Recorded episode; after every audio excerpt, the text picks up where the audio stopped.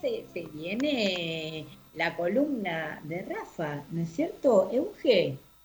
Claro, y este bloque va a estar auspiciado por Pata y Punto, es el bloque solucionador, digamos, este patas de ternera, cerdo y cordero, la solución para tus eventos familiares. Pata y Punto, búscanos en la web pataypunto.com.ar y además decir que son riquísimas, así que súper así es, muy bien, te escuchamos, Rafita. Bueno, muchas gracias, Fabi. Bueno, les cuento a nuestros oyentes y les cuento a ustedes también que este lunes primero de noviembre estamos de fiesta. ¿eh? Es la fiesta de este bloque. ¿Saben por qué? Porque es la solemnidad de todos los santos. ¿eh? Este día recordamos, ¿saben a quién? A las almas que están con Cristo en su gloria.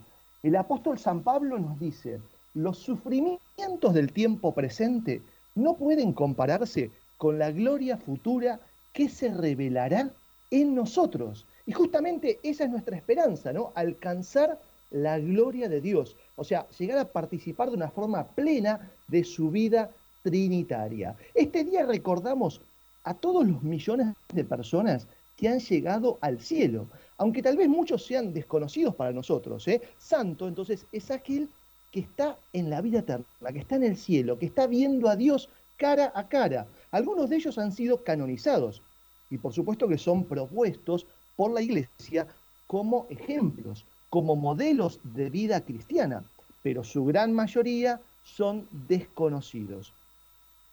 Cuando hablamos de la comunión de los santos, ¿eh? esto significa que los santos justamente participan activamente en la vida de la iglesia, por el testimonio de sus vidas, por la transmisión de sus escritos y por su oración contemplan a Dios, lo alaban y no dejan de cuidar de aquellos que hemos quedado en la tierra. La intercesión de los santos significa que ellos, al estar íntimamente unidos con Cristo, pueden interceder por nosotros ante el Padre. Su intercesión es su más alto servicio al plan de Dios. ¿eh? Por eso podemos y debemos rogarle a los santos que intercedan por nosotros y por el mundo entero. Cada día tenemos que recordar todas las gracias que ellos pueden alcanzarnos. Por esto la Iglesia ha querido que un día del año lo dediquemos especialmente a rezar a todos los santos para pedir su intercesión. También la Iglesia nos recuerda que Dios nos ha llamado a todos a la santidad. ¿eh? O sea, ser santos, ¿en qué consiste? En hacer las cosas ordinarias de cada día extraordinariamente bien, con amor y por amor a Dios, ofrecidas a Dios. O sea, todos debemos luchar para conseguir nuestra propia santidad de vida, estando consciente de que se nos van a presentar muchos obstáculos. ¿eh? Uno de ellos pueden ser, por ejemplo, nuestra pasión dominante, o el desánimo, o el agobio del trabajo, el pesimismo, la rutina, las omisiones. Por eso tenemos que tratar de aprovechar esta celebración que recordamos, esta solemnidad, para hacer justamente un plan de vida espiritual. ¿Qué significa esto? O sea, tenemos que tratar de escribir, yo propongo, ¿no? Para alcanzar la santidad, ¿qué pasos tenemos que hacer? Y poner los medios para lograrlos, principalmente a través de la oración, ¿eh? del examen de conciencia y de la participación frecuente de los sacramentos. Dios nos pide a todos ¿eh? y nos, nos invita a todos a ser santos. ¿eh? Por eso eh, lo importante de tratar de hacer este plan de vida espiritual para organizar nuestra vida, ¿no? para tratar de vivir en presencia de Dios, para tratar de vivir la oración, la penitencia, los sacramentos, la confesión, la Santa Misa, etc. O sea, Dios quiere que nosotros seamos santos.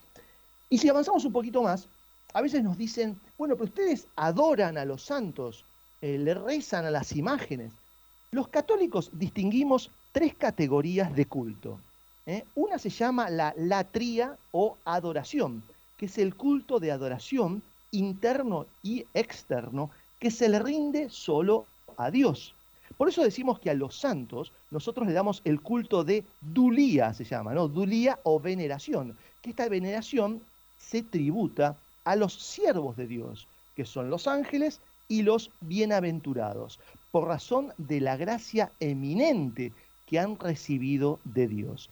Este es el culto que se tributa a los santos. Nos encomendamos a ellos porque creemos en la comunión y en la intercesión de los santos, pero jamás los adoramos porque la adoración se le debe solo a Dios. Tratamos a sus imágenes y a sus fotografías con respeto, ¿no? Igual que una foto de un ser querido. No veneramos a, digamos, a la imagen, sino a lo que la imagen representa. Y después está el otro tipo de culto que se llama la hiperdulía o la veneración especial, que este culto lo reservamos únicamente para la Virgen María, para María Santísima, por ser superior respecto de los santos. Con esto reconocemos su dignidad como Madre de Dios e intercesora nuestra. ¿eh? Manifestamos esta veneración con la oración e imitando sus virtudes. ¿eh? Así que recordamos esta fiesta tan importante que desde el principio del programa que estamos hablando, que es la solemnidad de todos los santos. No sé si conocían estos tipos de, culto, Fabi y Euge. Sí, y creo que es, es importante también eh, esto ponerlo de relieve, Racita, eh, sobre todo porque, bueno, de alguna manera eh, nuestros hermanos evangelistas muchas veces hablan de este tema de, los santos y de, que son imágenes pintadas, ¿no? Y creo que esto es muy importante ponerlo de relieve, ¿no? Lo que vos la diferenciación correctísima que vos hiciste y lo que representan, ¿no es cierto? Veneramos lo que la imagen representa, no veneramos la imagen en sí y por supuesto el culto es completamente diferente al culto que le damos a Dios y a la Virgen. Así es que me pareció muy oportuna esa diferenciación que vos hiciste. Buenísimo. Euge. Eh, sí, sí, sí. No, no las conocía tan técnicamente con esas palabras o un poco, pero sí, sí, la, diferencia sí. Y sobre todo eso que aclarabas que estaba buenísimo porque es lo que nos critican un poco las iglesias hermanas, ¿no? Como si adoráramos imágenes y solamente adoramos a Dios. Exactamente, exactamente. Así que bueno, entonces tener muy presente realmente, ¿no? Este lunes, esta solemnidad eh, de todos los santos. Y después tenemos el día siguiente, que es el martes 2 de noviembre, la festividad de todos nuestros queridos difuntos, el Día de todos los difuntos. Les cuento que la base teológica de esta fiesta es la doctrina que nos enseña que las almas al salir del cuerpo, que no están perfectamente limpias de pecados veniales o no han reparado totalmente las transgresiones del pasado, estas almas son privadas de la visión beatífica de Dios ¿eh? Pero los creyentes en la tierra podemos ayudarlas con nuestras oraciones, con la limosna y sobre todo participando del sacrificio de la misa. Les cuento que el concilio de Trento nos enseña, la Iglesia Católica, instruida por el Espíritu Santo, enseñó, según las Sagradas Escrituras y la antigua tradición de los santos padres, que hay un purgatorio. ¿eh? Las almas que ahí son retenidas son auxiliadas por las intercesiones de los fieles, en especial por el sacrificio del altar. El Concilio Vaticano II citó este texto de Trento y reafirmó este dogma de fe. O sea, la creencia en el purgatorio es un dogma de fe. Hay un purgatorio, es decir, hay un Dios purificador que purifica a los bautizados aquí abajo y también si no aceptaron esta purificación terrestre después de la muerte. Ningún alma, sabemos clarísimamente, puede entrar en el reino de la visión de Dios si no ha logrado una purificación plena de sus faltas. La fe en Dios purificador expresa la esperanza en Dios. El alma del purgatorio, consciente de su pecado, aún no plenamente reparado, experimenta, decimos, un sufrimiento moderado, ¿eh? porque no lo ve a Dios, ¿eh? por la dichosa pero tiene, digamos, la dichosa certeza de su salvación eterna. El mismo fuego divino, que es para el condenado un suplicio, ¿eh? para el impuro es purificación.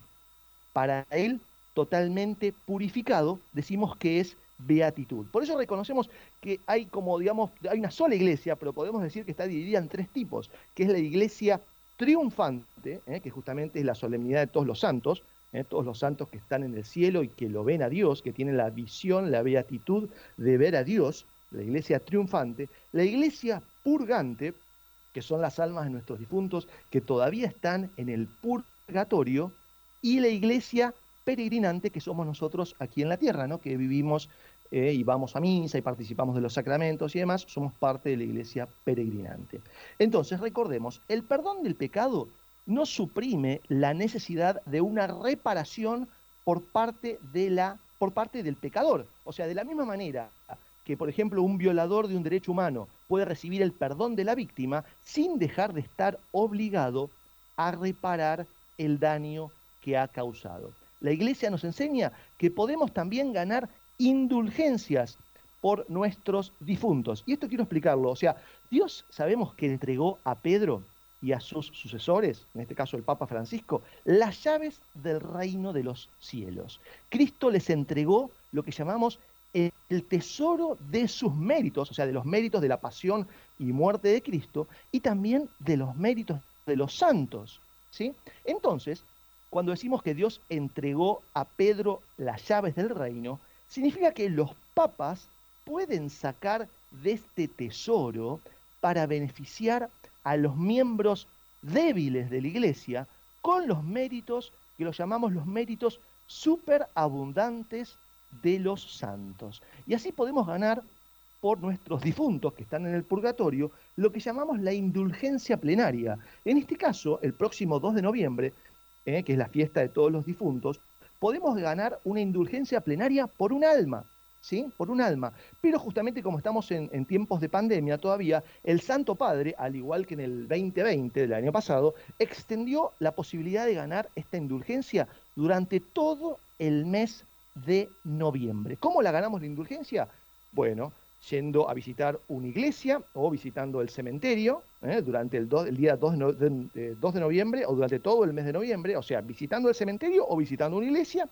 Después, comulgando, confesándonos una semana antes o después del día que queremos ganar la indulgencia, rezando un Padre Nuestro, rezando el credo y rezando un Padre Nuestro y tres Ave Marías por las intenciones del Santo Padre.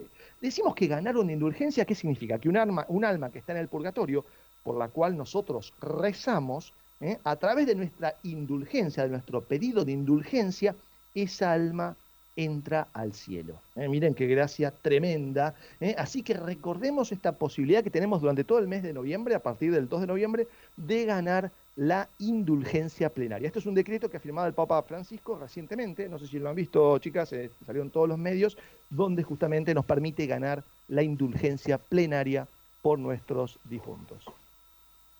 ¿Sí? Buenísimo. hay que hacerlo, tiene unos pasos, ¿no? La indulgencia. Yo no lo conocía eso tampoco, y también lo importante de también rezar, como hacemos siempre, por las almas del purgatorio, ¿no es cierto? Eh, en el rosario y también en la Santa Misa. Exactamente, exactamente. Bueno, y nada más lo nombro porque nos quedan tres minutos de programa. También tenemos el miércoles 3 de noviembre una fiesta muy linda de un santo muy querido por todos nosotros que es San Martín de Porres. ¿eh? Este santo peruano, el santo de la escoba, el humilde mulato perteneciente a la orden dominicana, quien se santificó, entre otras cosas, cuidando enfermos y pobres de su tiempo, declarado santo patrono de la justicia social y patrono universal de la paz. ¿eh? Así que recordamos también el miércoles 3 de noviembre, tiene una historia lindísima, hay videos en YouTube, está la vida, hay libros. San Martín de Porres es un gran santo peruano, uno de los primeros ¿eh? después de la evangelización de, América, ¿eh? que nos regala la iglesia, así que recordar también el miércoles 3 de noviembre a nuestro querido San Martín de Porres. Bueno, muy bien. Se viene con todo noviembre también, ¿eh? Así Vamos, empezamos fuerte con todos los santos, con todos los difuntos. Uy, Dios mío, un mes supera al otro. La iglesia, la verdad, es que tiene tanto, tanto para dar y nosotros también, ¿verdad? Eh, rezar por todos ellos, realmente qué lindo, cuánto que llena el alma saber y conocer las historias de los santos, ¿no? Qué hermoso